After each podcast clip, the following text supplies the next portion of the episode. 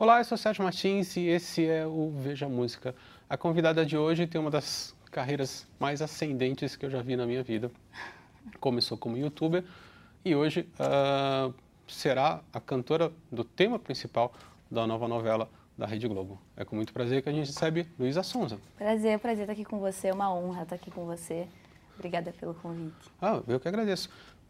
Vamos começar pela essa essa informação. Você vai fazer o tema da novela das 21 horas uhum. da Rede Globo e você vai participar da novela, é isso? Isso, vou. Podia falar, não? Pode, pode falar, pode falar. pode falar, não. Não, pode. É, o Agnaldo Silva viu meu trabalho, gostou do meu trabalho e resolveu me convidar para cantar uma música que ele escreveu.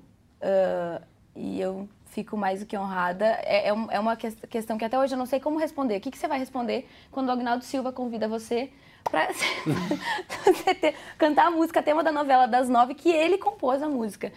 E é isso, aconteceu há pouco tempo atrás, ele gostou de mim, uh, gostou do meu trabalho e eu sou muito grata a ele, sempre vou ser grata a ele por esse convite.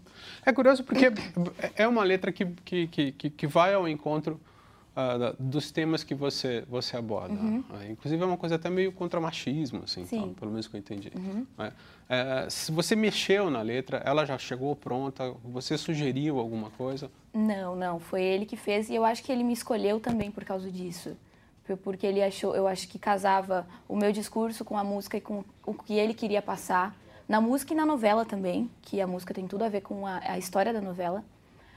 E, e, eu acho que é assim um, um dos motivos para ele ter me escolhido foi esse, esse eu acredito pelo discurso que eu passo para os meus seguidores e porque ele quer passar também. Acho que isso uniu a gente. Sei.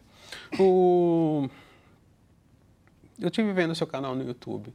Você tem desde versões de Anitta até, por exemplo, versões de Como Nossos Pais. Né? Me conta um pouco mais sobre essa tua formação musical. Como é, como é que surgiu?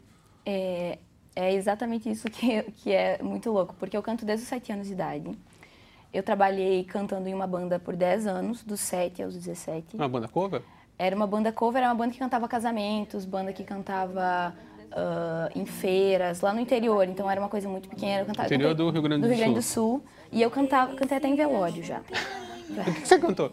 Hã? O que, que você cantou? Era uma, uma missa católica de velório, então eu cantei as músicas de lá, ah. as músicas as músicas católicas, enfim, Sei. os hinos católicos de, do velório.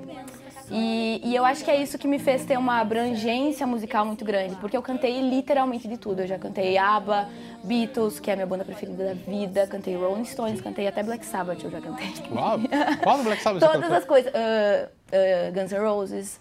Então, como nossos pais, Elis e Regina, então eu e, e, como funk, sertanejo, então como era uma banda cover, cada lugar que a gente cantava e a gente cantava em todos, a gente tinha que se adaptar ao que a pessoa queria. Não era um repertório nosso, como a gente fazia cover. Então eu tive que me adaptar a todos os estilos musicais, a todos, todos os tipos de vocais que eu tinha que fazer, porque também eu não cantava sozinha. Sim. Tinham outras meninas que cantavam comigo.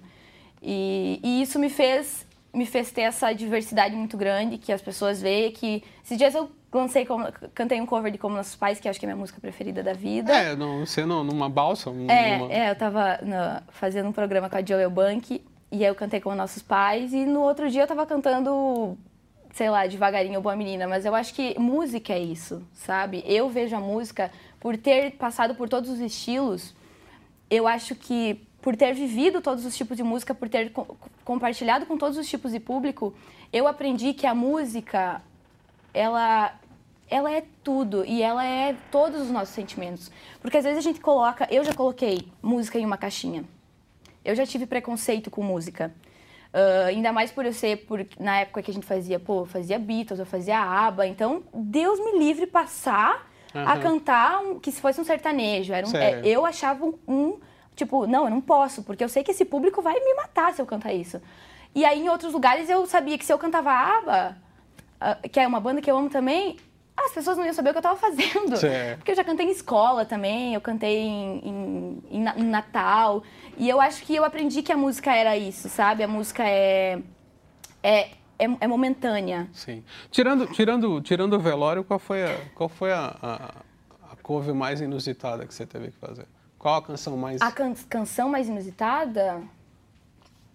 Canção... Eu já fiz infantil, mas não foi inusitado, né? Mas acho que eu cantei no mercado também uma vez, acho que foi No meio... mercado? É, a gente tinha que fazer, era eu não lembrava, gente. É seguinte, eu, eu, era, eu lembro até o mercado que era, e a gente tinha que passar, era eu e um menino, a gente cantou pelo mercado em comemoração ao Natal, a gente ia caminhando de violão e ia para as pessoas que estavam comprando cantar uma música para as pessoas. Então eu já fiz todas as coisas musicais que As pessoas gente... achavam bom ou tem aquele cara Ah, que tem não tá aquelas afim pessoas de... que ficavam tipo, puta que pariu. Não pode falar palavrão, mas porra, tô atrasado aqui, você louca, vem aqui cantar pra mim, Sinos de Belém, pelo amor de Deus, sai daqui. E tinha outras pessoas que entravam, cantavam, gravavam vídeo, mas é muito, você passa por, por muito perrengue, assim, você fica meio... Tem pessoa que foge, fugir, assim, ai, pelo amor de Deus, corria, fugir, do, fugir da gente cantando. Eu tava, eu tava escutando o, o teu repertório, por exemplo, começando com Good Vibes, Uhum. que era uma coisa mais, ah, ah, mais puxada pro pop, assim. Uhum. E hoje você ah, atua nesse, nesse, nesse estilo mais funk pop, assim. Como é, como é que foi toda essa, essa, essa mudança? Você, foi, foi uma coisa natural? Foi uma coisa que você foi observando e achando que seria mais interessante partir...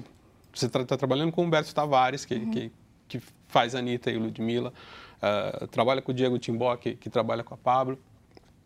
Como é que se dá essa, essa tua observação? Na verdade, sempre foi um plano meu chegar até aqui, chegar nesse estilo musical. Porque eu comecei, canta- eh, comecei a ser conhecida com os covers, tocando o meu violão e cantando ao vivo para uma câmera. Então, automaticamente era algo acústico, era algo mais, mais ah, romântico, eu diria. Ah, e eu sabia que se eu saísse dos covers e do nada lançasse um pop funk, a galera não ia entender o que eu tava fazendo. Tipo, tá, mas ela, ela tava até agora cantando, sei lá, Blackbird, dos Beatles. Como é que, como é que ela vai, do nada, lançou a primeira música autoral, a primeira música autoral ser algo nada a ver. Então eu quis fazer essa, essa mudança aos poucos, porque ao mesmo tempo que eu queria chegar aqui, eu também sou aquela menina, entendeu? Eu também sou a, a menina de Good Vibes, eu também sou a menina de Olhos Castanhos, que é uma música ah, super dramática, super melancólica e, e muito, muito passio- passional, assim, Sim. né? Muito. E, e eu acho que é isso, e isso é o pop, é por isso que eu escolhi o pop. De, de, de- dentre tantas, tantos estilos musicais, eu escolhi o pop porque eu posso fazer isso com o pop. O pop eu posso cantar uma música melodramática, um Ed Sheeran da vida, mas também eu posso cantar Anitta, porque é pop, tudo entra dentro do pop. E é por isso que eu escolhi. Eu já falei outras mil coisas, mas tudo bem. Você estava comentando sobre. demais. É, não, ótimo. você estava comentando sobre, sobre suas covers. Você também tem uma, uma, uma- coisa de mandar a resposta. Então você tem uma resposta ao, ao camarote do, do, Ah, do-. Uhum. Wesley Safadão. Como é que surgiu essa ideia? Porque muitas outras pessoas fazem também. Sim. É. A época que eu fazia, eu fazia porque eu sabia que isso daria retorno. Ah, é? Sim, ponto. É isso. E deu. E foi ótimo pra minha carreira. Ele respondeu? Sim, várias pessoas é, repostavam e tal, então foi muito bom pra mim, assim. E eu sabia que isso ia, iria dar um, um boom, né, gente? A gente também não é.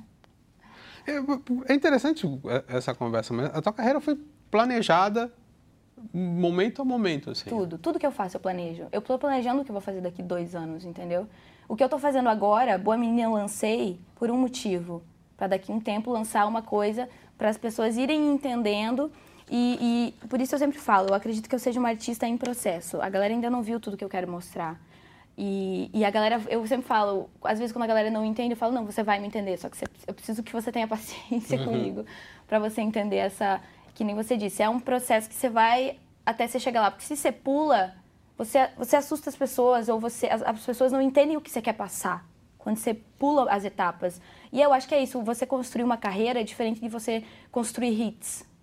Eu poderia muito bem fazer vários hits ah, e, Podia fazer um Good lançando- Vibes parte 2, Good Vibes parte 3. e, e ir fazendo hits e hits e hits, só que eu não ia ter. Beleza, ia ser hit, mas e aí? Quem é a Luísa? E eu, eu penso muito em fazer uma carreira. E fazer uma carreira exige isso. Você fazer uma escadinha, sabe? Não adianta pular daqui, que daí daqui você vai pra onde? Você cai. Assim não, você vai daqui aqui e você se mantém pelo menos em uma, uma linear, sabe? Essa, esse- esses são meus planejamentos. É claro que não sou a dona da verdade, é- mas é assim que eu tô levando a minha carreira e até então tá dando certo. Em Boa Menina você tem um verso que é Não deixem te dizer o que deve fazer. Uhum. Ah, é, um- é um- é uma coisa que normalmente a gente ouve no dia a dia, mas eu sinto que muitas das pessoas da tua geração ou, ou, ou até mais novas precisam escutar isso como uma forma de, de, de, de afirmação. Sim. Né? Sim. No teu caso, como é que você decidiu colocar esse verso?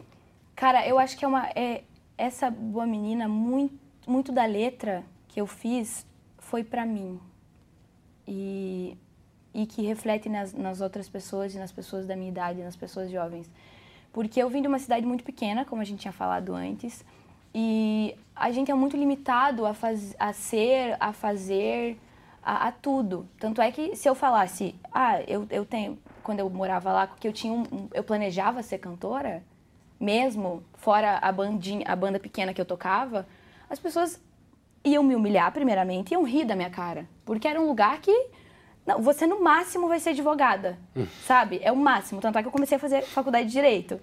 E e eu acho que isso foi muito para mim, sabe? Eu, que, eu precisava falar isso para as pessoas. E, e, e, o, e tudo que eu coloquei na letra foi pensando, tipo, não deixem as pessoas te dizerem o que você tem que fazer, sabe? Faça o que você quer, faça o que você é. E isso é muito para mim, sabe? Não se importe, porque as pessoas vão falar de você, as pessoas vão criticar você, não importa o que você faça. Quando eu fiz Olhos Castanhos, que é uma música super, super romântica, as pessoas falaram de mim quando eu fiz devagarinho, as pessoas falaram de mim. Quando eu fiz boa menina agora, as pessoas estão falando de mim.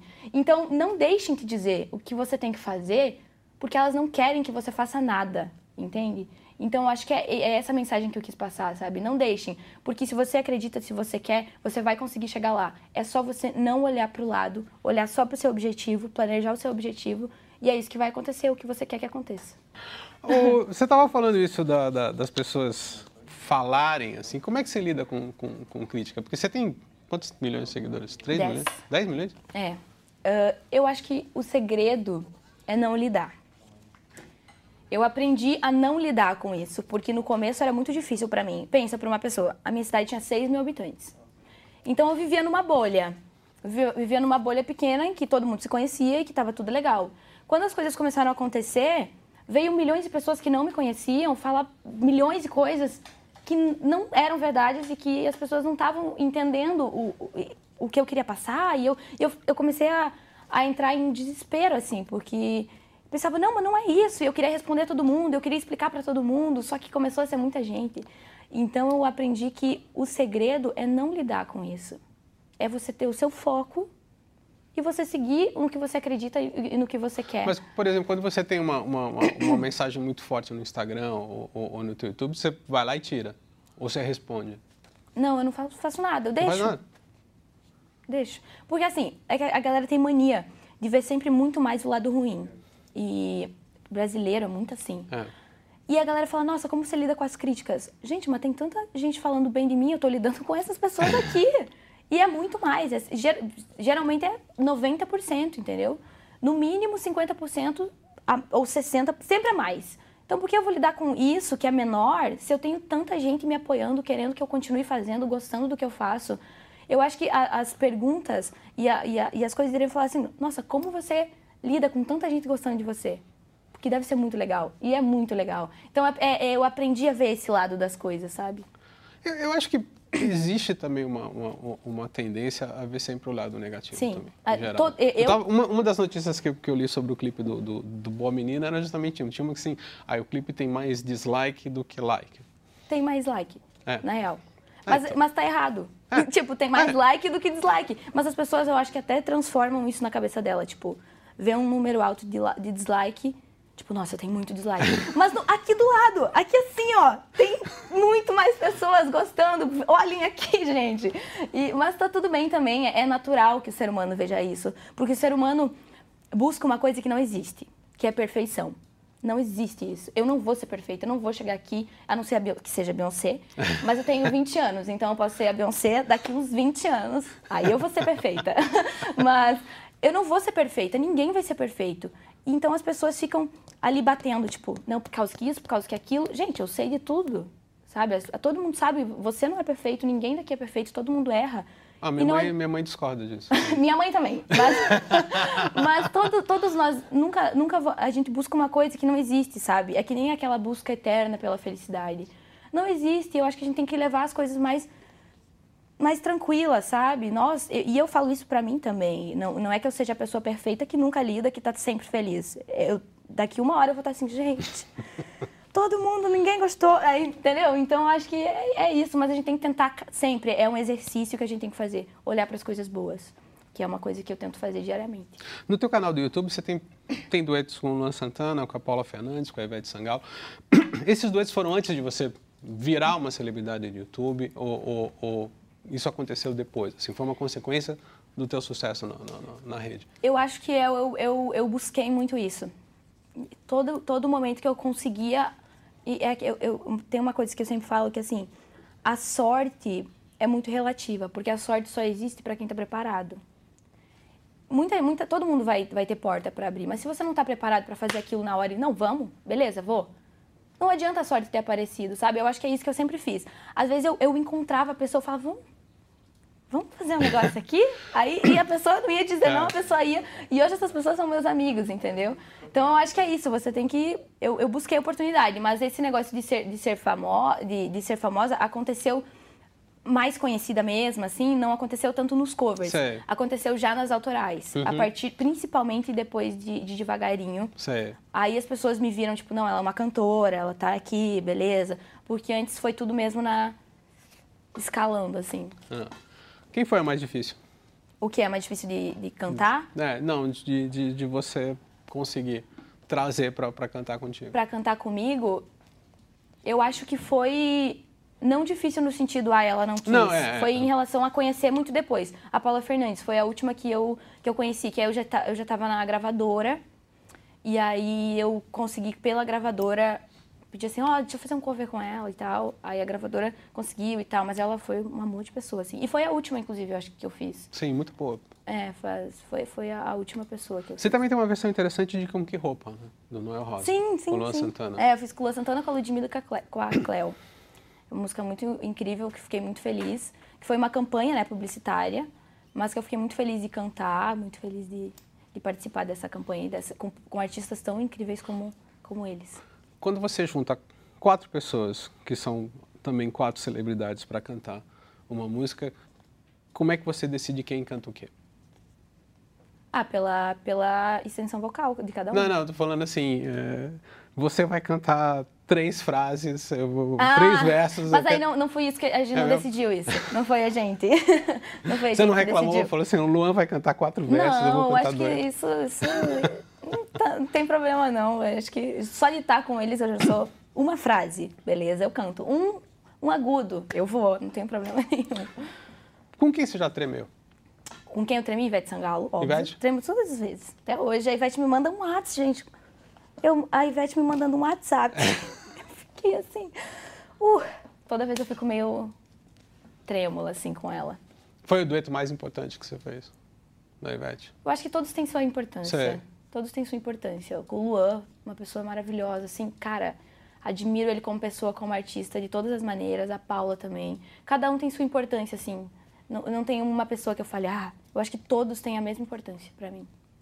Você tem alguém que você usa como exemplo de carreira, por exemplo?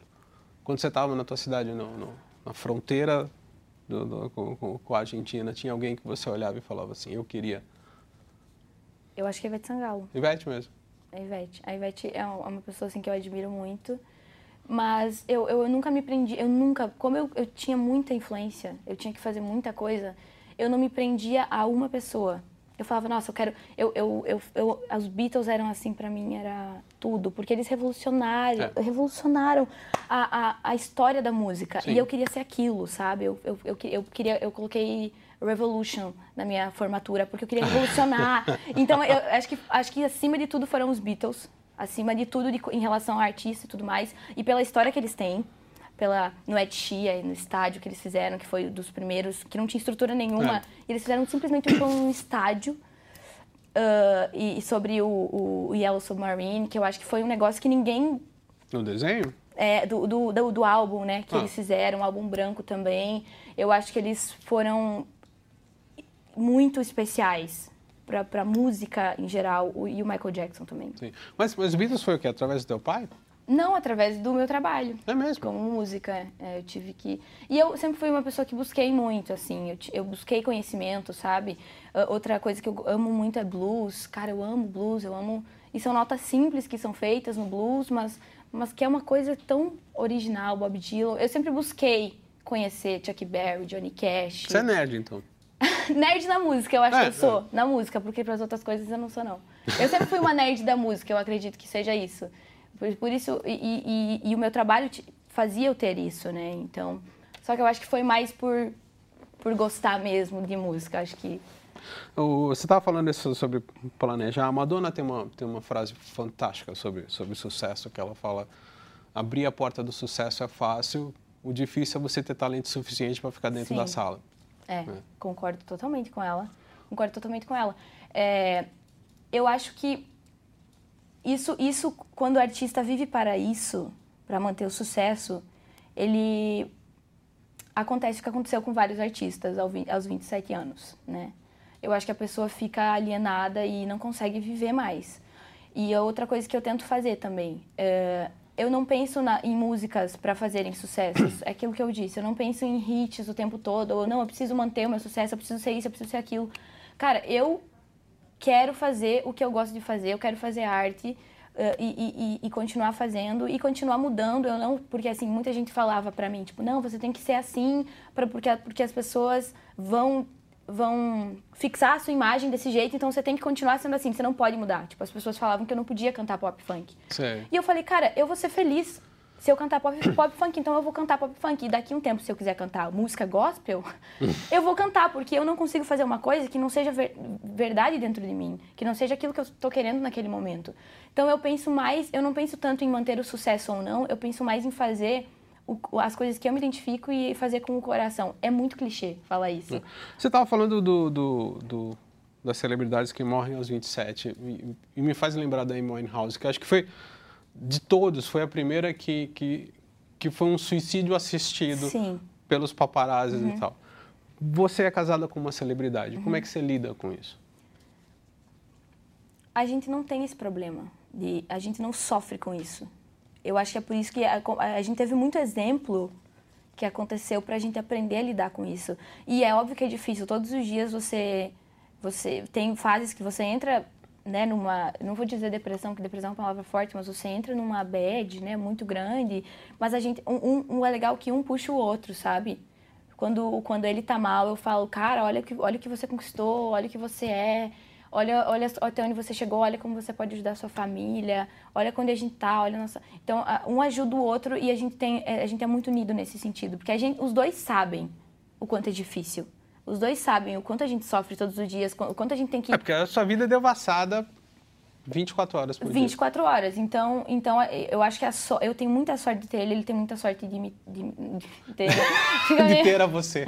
de me ter, né? Mas, mas eu acho que a gente consegue dar essa força pro outro e não sofrer com isso, sabe? Porque eu acho que se eu fosse sozinha, eu não teria tanta força para lidar e ele, ele também, a gente se apoia muito um no outro.